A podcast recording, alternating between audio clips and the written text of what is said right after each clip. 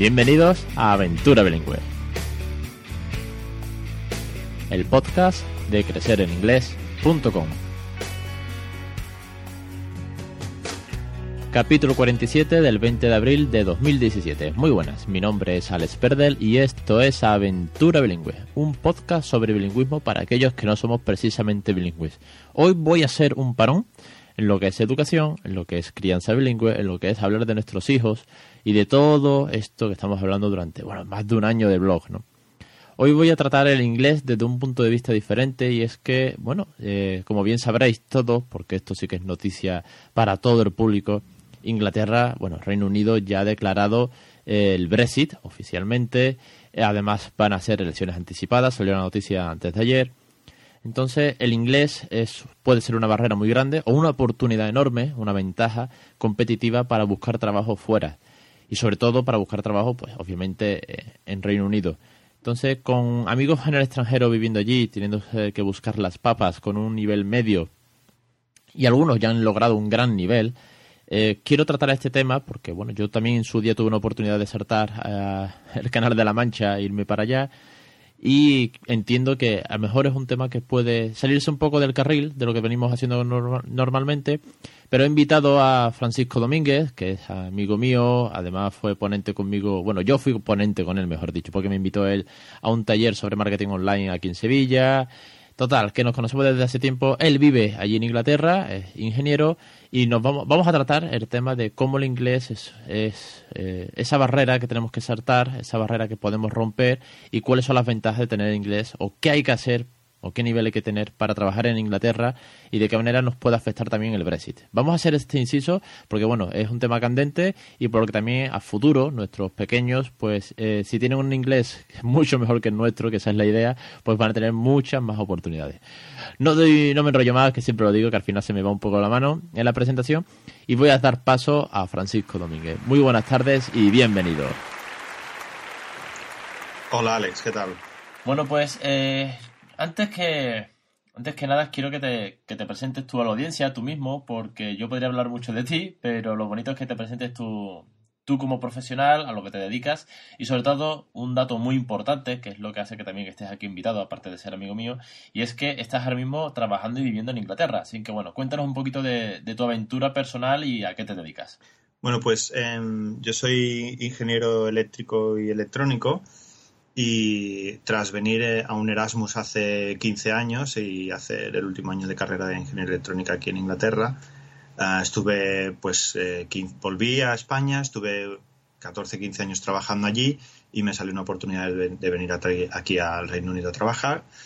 Y bueno, y en julio hará dos años que estoy trabajando aquí en el Reino Unido aparte de trabajar en esto, como ya comentaba antes, también es un, es un crack en el tema de marketing online. Dimos unas ponencias juntos y también maneja muchísimo Hootsuite, es embajador. Pero eh, su pasión es la robótica. De, hecho, ya hice un post introductorio y más adelante vamos a hacer un programa muy especial sobre MBot o MBot. Cuéntanos un poquito, un adelanto solo, Francisco, y ahora nos metemos en el tema del día. Bueno, pues eh, desde pequeño eh, a, mí siempre me ha gustado abrir los aparatos y mirar cómo funcionan y luego montar cosas. Creo que a muchos de nosotros nos ha pasado, ¿no? Y luego, pues, por suerte he podido continuar estudiando y, haciendo cosas más en el tema industrial y demás, pero también en mis ratos libres, en algunos ratos, haciendo temas de robótica. Entonces, entré hace tiempo en una comunidad internacional de, robótica, todo gente voluntaria y esto que publicamos online en una, en una web que se llama Let Me Robots y bueno, pues una de las empresas me contactó y me dice, oye, mira, te enviamos aparatos, eh, robots y keys y esto, lo pruebas, eh, publicas lo que tú... Todo esto antes de que salieran todo esto los youtubers y esto, pues ya... Y, lo publicas en YouTube, lo publicas en nuestra web y, y, así pues también nos ayudas un poco y te quedas con el, el robot. Y dije, ah, pues mira, me, me, interesa y además como yo de todas maneras lo, lo hago, hago estas cosas, pues ya eh, así que a mí me gusta pues también compartir las ideas y, conversar pues también te enteras de cosas y de otras maneras de hacer las cosas. Y en inglés, eso sí, ¿no? Y ahí es donde viene también el, tema, ¿no? De, hablando contigo, Alex, pues eh, el tema del inglés, la robótica, los niños y todo esto y, de aquí salió, eh, salió el, otro podcast que tenemos que, hacer, ¿no? Y bueno, pues, pues esto, ¿no? Y voy haciendo los ratos libres tema de robótica, pruebo también con mis hijos, a ver eh, qué tal, y bueno, pues es un poco así. Bueno, no nos adelantamos más, pero a futuro vamos a tener un, programa especial de robótica, inglés, niños, diversión, educación. Ah, la verdad que pinta muy interesante y con alguna sorpresa escondida dentro. Vamos al tema, Francisco. Eh, el pasado 29 de marzo eh, fue la fecha de inicio, de lanzamiento o de ebullición del Brexit, aunque todavía queda un proceso muy largo, pero bueno, lo han definido así. Entonces, eh, el tema, el que estuvimos conversando por chat y por mail y toda esta historia, es que tú vives en Inglaterra, vives un presente eh, del día a día con el inglés y estuvimos valorando, bueno, cuáles son eh, las mejores opciones o cuáles son las fórmulas para buscar trabajo. ¿Cómo nos puede afectar todo esto? Porque, bueno, me, me, salgo un poco del tema niños, me salgo un poco del bilingüismo en la educación en los niños, y me voy a centrar un poco más, o nos vamos a centrar un poco más en la audiencia adulta que también es un tema que preocupa mucho, salir fuera y tengo amigos viviendo en Inglaterra. Entonces, eh, a día de hoy, ¿cómo se, qué, inglés tienes que tener para buscar un, trabajo en el extranjero? Bueno, pues, a ver, una cosa es lo que convendría tener, otra cosa es la, realidad, ¿no? Entonces, lo que convendría tener es un, un inglés intermedio avanzado. El, aquí los niveles, pues depende del, de la universidad o el sistema que utilices, pues te dicen, ¿no? Un, Upper Intermediate o un Advanced de Cambridge, esto que se suele llevar mucho aquí ahí en España, pues suele ser algo así, ¿no? Con, ese nivel, por deciros, por decirte algo, eh, cuando yo acabé hace 15 años eh, la ingeniería electrónica en el Reino Unido, que hice un año, eh, pues claro, yo estudiaba unas 10 horas diarias de inglés y además yo vine a Inglaterra básicamente a sacarme el proyecto fin de carrera, el título de ingeniería y el inglés. Este, este eran mis objetivos, ¿no? Y entonces lo que vi fue que, bueno, pues nos pusieron un, unos, un profesor de seis horas a la semana de inglés eh, a los Erasmus, eh, todo pagado por la universidad, o sea, incluido en la beca Erasmus. Y no es que fuera muchas horas, como ya sabéis los que vais a academias y tal, pero bueno, ayudaba, ayudaba sobre todo conceptos, tema de pronunciación. Eh, nos tocó un buen profe también, jovencillo, con ganas. Y por decir algo, cuando yo llegué, mm, yo sabía decir hello y, mi pronunciación era la típica de un español que, acaba de salir de España y, ha hecho pues cualquier, eh, cualquier pues, eh, estudio hasta universitario, ¿no? Entonces, lo que aprendí fue sobre todo el tema de pronunciación y de listening, que es lo que tenemos peor. Eh, porque la gramática más o menos la llevamos bien. Entonces, cuando hice el examen, me dieron opción de hacer el examen, el Advanced de Cambridge. Lo hice y no lo pasé por muy poco. O sea que tenía como una Upper Intermediate, por lo que me dio la universidad también. ¿no? Con eso me fui a España, empecé a trabajar y cuando me salió esta oportunidad aquí de, volver, hace dos años, pues bueno, pues entrevistas por teléfono y, y al final me vine para acá. Con lo cual, el nivel con el que viene, pues una per intermediate. El ideal sería un poquito mejor porque el listening es muy importante para poder entenderte, para poder entender qué te dicen, ¿no? Y, luego poder hacerte entender. La gente viene con un nivel más bajo muchas veces, entonces tiene que eh, aceptar trabajos pues de mejor, de menor cualificación, más horas, y, en los comienzos son más duros todavía. Entonces, eh, el tema de cuanto más, cuanto mejor inglés, como siempre, pues mejor. Bueno, es, es obvio que a, mayor nivel, pues mayor oportunidad. Eh, pero aún así, tengo una duda, y tú la puedes vivir mejor que yo, porque estás allí.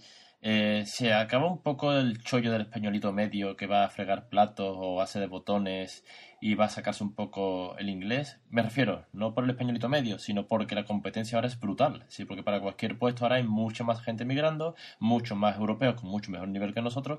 ¿Se pone, se pone el mercado mucho más competitivo o sigue siendo, sigue habiendo oportunidades en cualquier sector? Bueno, creo que la gente que viene aquí de cualquier país, en su inmensa mayoría, viene ya con las ideas bastante claras. Y es a sacarse un, futuro mejor eh, en otro país porque en su país pues no lo ha encontrado, porque si no, no se vendría, ¿no?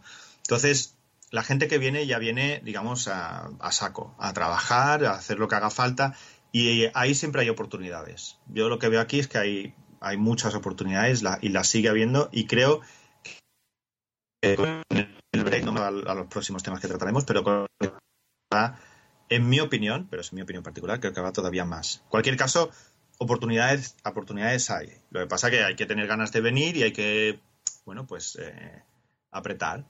pero bueno, como en cualquier otro sitio. Con el Brexit, eh, Francisco, o si no es que tú seas político ni trabajes para el, para el gobierno británico, pero ¿cuál es la sensación que se respira allí ahora que viene esto, que tú eres de fuera, porque ahora ellos se van a ir fuera de Europa o más fuera aún? ¿Qué, qué se respira y cuál es tu opinión personal? Si me puedes dar tu opinión, claro.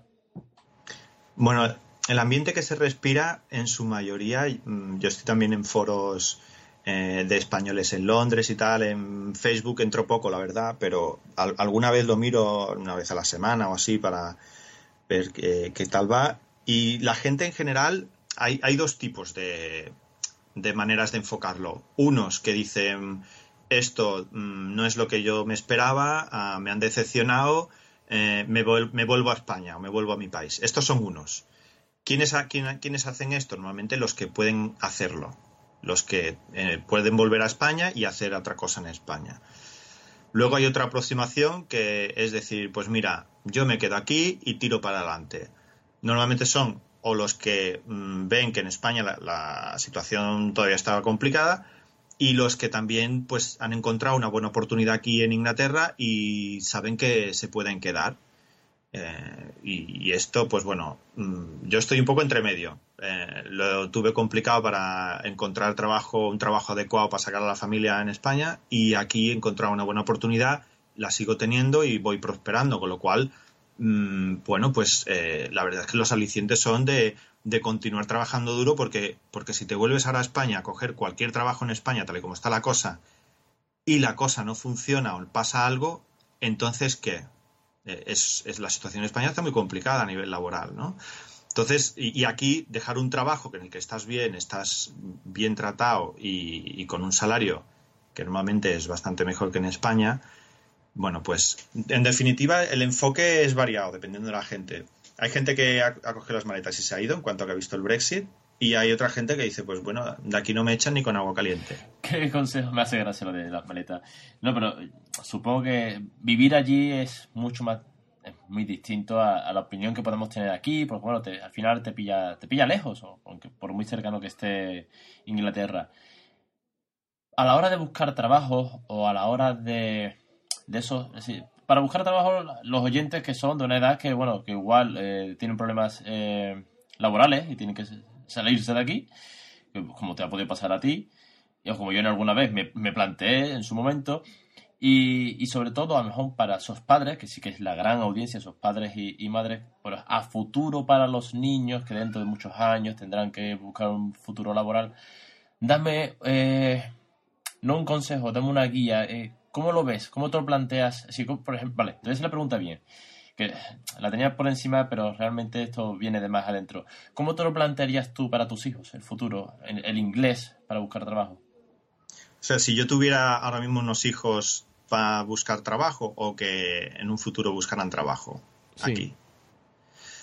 A ver, lo primero yo los llevaría a, escuela donde los prepararan lo mejor posible en tema del inglés. A mí me gustó mucho el podcast anterior que hicisteis, me parece que fue el último, ¿no? Que comentaba el experto que llevas a tus hijos a una escuela bilingüe, eso no significa que tus hijos vayan a ser bilingües.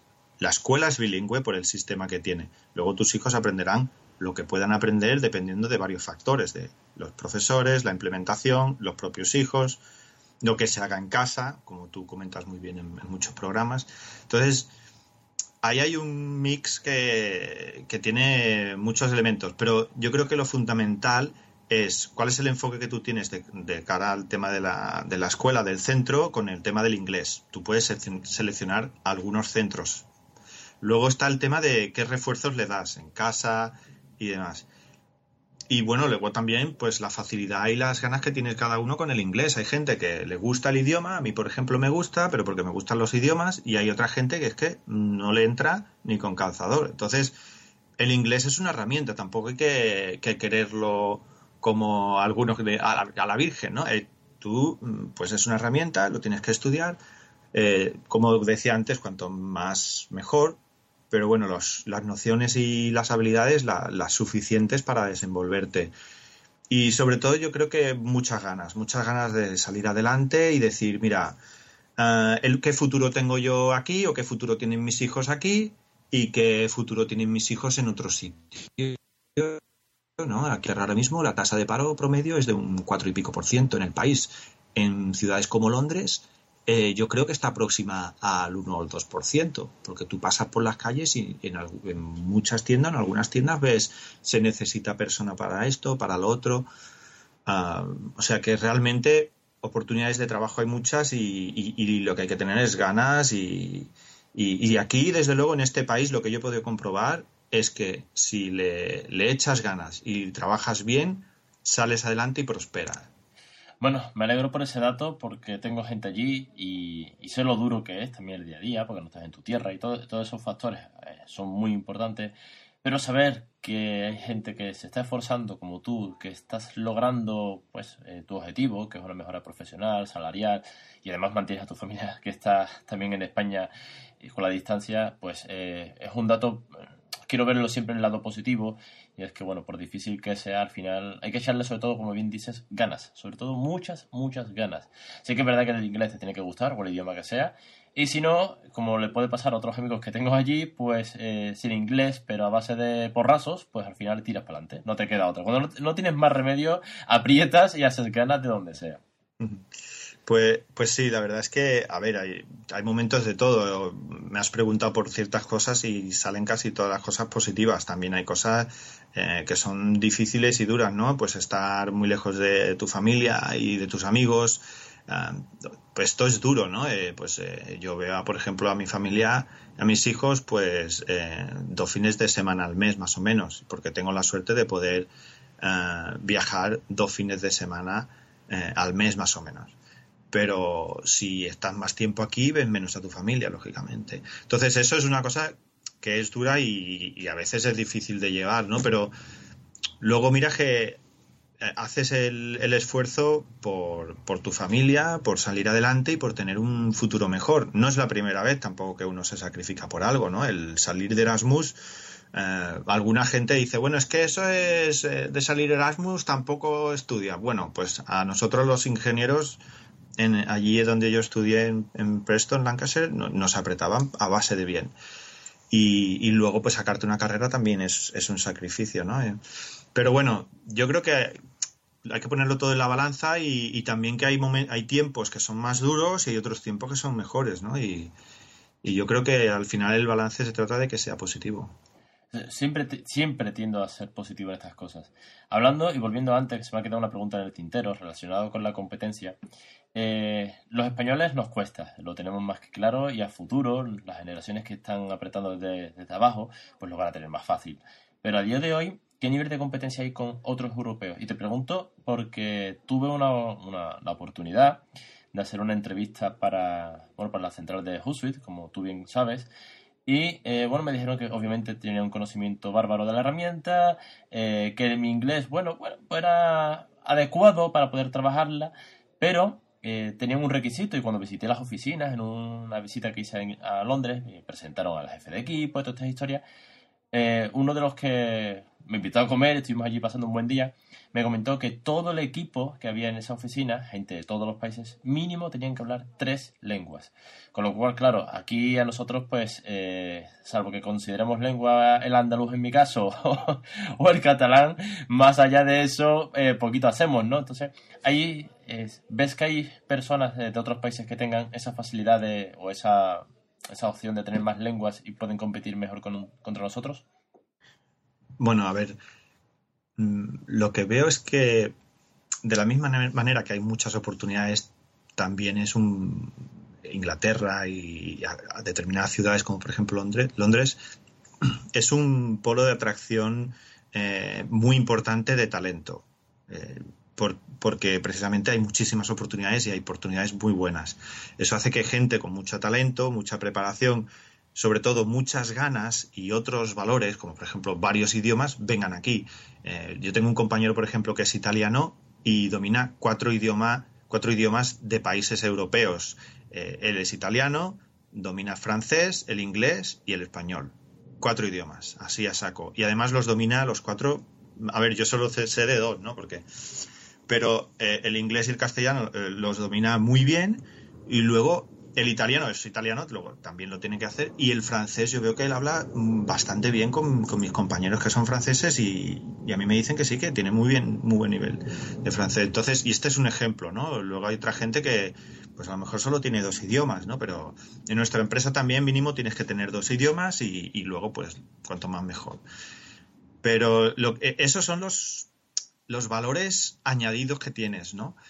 Pero yo creo que sobre todo aquí lo que se valora mucho es la actitud que, tengas eh, de cara al, trabajo, una actitud de, un servicio al cliente, de trabajar por hacer las cosas lo mejor posible eh, y también lo que es la preparación, por supuesto, pues que tengas pues tus estudios y que lo sepas hacer bien eh, y, que, y que sepas sacar las cosas adelante. Es esto. Y de esto hay gente aquí, hay, mucha gente, pero tampoco hay tanta. Y lo último, yo creo que la marca personal. Tengo un, amigo que, trabaja mucho, bueno, es uno de los padres de la marca personal ahí en España, que se llama Andrés Pérez Ortega. Y, él, pues, eh, yo creo que ha sabido eh, encontrar en el tema de la marca personal un, elemento clave para los trabajadores. Y básicamente consiste en que tus cualidades y tu manera de hacer las cosas te distinga del resto de los trabajadores. Y cuando alguien necesite a un trabajador para una faena determinada en la que tú sabes hacer las cosas de una manera destacable, se acuerde de ti. Eso es marca personal. Y yo creo que eso, si lo vas trabajando, la gente al final se acuerda de ti. Y entonces no tienes tanta competencia o prácticamente no tienes competencia, ¿no? Como se podría decir. Es difícil de... No, es fácil de conseguir, pero es mucho más fácil. No es tener solo un perfil en LinkedIn o no es tener solo una presencia en redes sociales, es pues un cúmulo de elementos, ¿no? Que, hay que trabajar, pero que, volviendo a lo que tú preguntabas ya de lleno, se trata de que, bueno, pues seas un poco eh, especial y particular eh, para esos trabajos y entonces cuentan contigo. Yo creo que lo que es tanta competencia, mm, yo creo que hay muchísimas oportunidades y cuando hay muchísimas oportunidades, el tema de la competencia yo creo que tampoco es relevante. ¿eh? Bueno, el resumen de lo que tú has dicho es lo que en el mundo empresarial, en vez de marca personal, es la diferenciación de, productos o servicios. Es la manera en la que algunas empresas se hacen únicas por lo que ofrecen y en este caso sí que es verdad que, que hay que especializarse en algo y, marcar muy bien esa marca. La verdad que me gusta como consejo a futuro para todos los que estén empezando o para los que tengan que empezar el día de mañana. Se lo diré a mi hijo dentro de unos añitos, que se vaya diferenciando. No sé en qué, pero que se diferencie. Eh, Francisco, muchísimas gracias por estar aquí. Antes de despedirte, eh, lánzanos tus coordenadas para todos aquellos que te quieran encontrar. Vale, pues en, en Twitter me podéis encontrar por Francisco DR, de Francisco Domínguez Román, pues Francisco DR en Twitter en Instagram Francisco DR y guion bajo y en LinkedIn pues Francisco Domínguez Román. Eh, también a través tuyo, pues con los enlaces que irás compartiendo y demás, y los tweets, pues también me pueden encontrar por ahí, en el blog también, si pones alguno. Sí, ya pusimos una foto de cuando estuvimos en, en, Corea, en la charla, y aparte eh, pondré algún vídeo tuyo del, de cómo abres, haces los los ensayos, bueno, los ensayos, las pruebas y los unboxing de, los robots de cara a, bueno, al próximo programa que vamos a, grabar eh, con, con, la idea de hacer un programa dedicado a la robótica, al inglés y, la educación. Así que, Francisco, muchísimas gracias por este ratito que acabas de cenar. Yo acabo de merendar. Bueno, esto es lo que tienen los cambios horarios y, cada una su rutina. Francisco, muchas gracias de verdad por estar conmigo. Venga, gracias a ti, Alex. Hasta luego. Queda pendiente, por tanto, ese podcast que va, vendrá, creo que en un mes o así, vamos a tener ese programa especial de robótica, inglés, educación y diversión. Y como siempre, invitaros a todos a crecer en inglés.com barra foro. Tenéis una comunidad de más de 100 personas pues, que están dispuestas a ayudaros, a participar, a comentar vuestras dudas. Que para cualquier consulta conmigo, cualquier duda o escribirme o contarme vuestra aventura, que me encanta, de verdad, os lo digo en serio. Yo te me llegaba otro email, bueno, un par de ellos, eh, contándome su aventura simplemente, algunas con dudas ya sabéis, crecereningles.com barra contacto, que para lo que sea, ahí estoy. Y os espero la semana que viene en Aventura Bilingüe, los jueves a la 1 y 5, siempre en iTunes, en Spreaker, eh, una valoración de 5 estrellas, un comentario, un retweet, un me gusta, y hasta la semana que viene.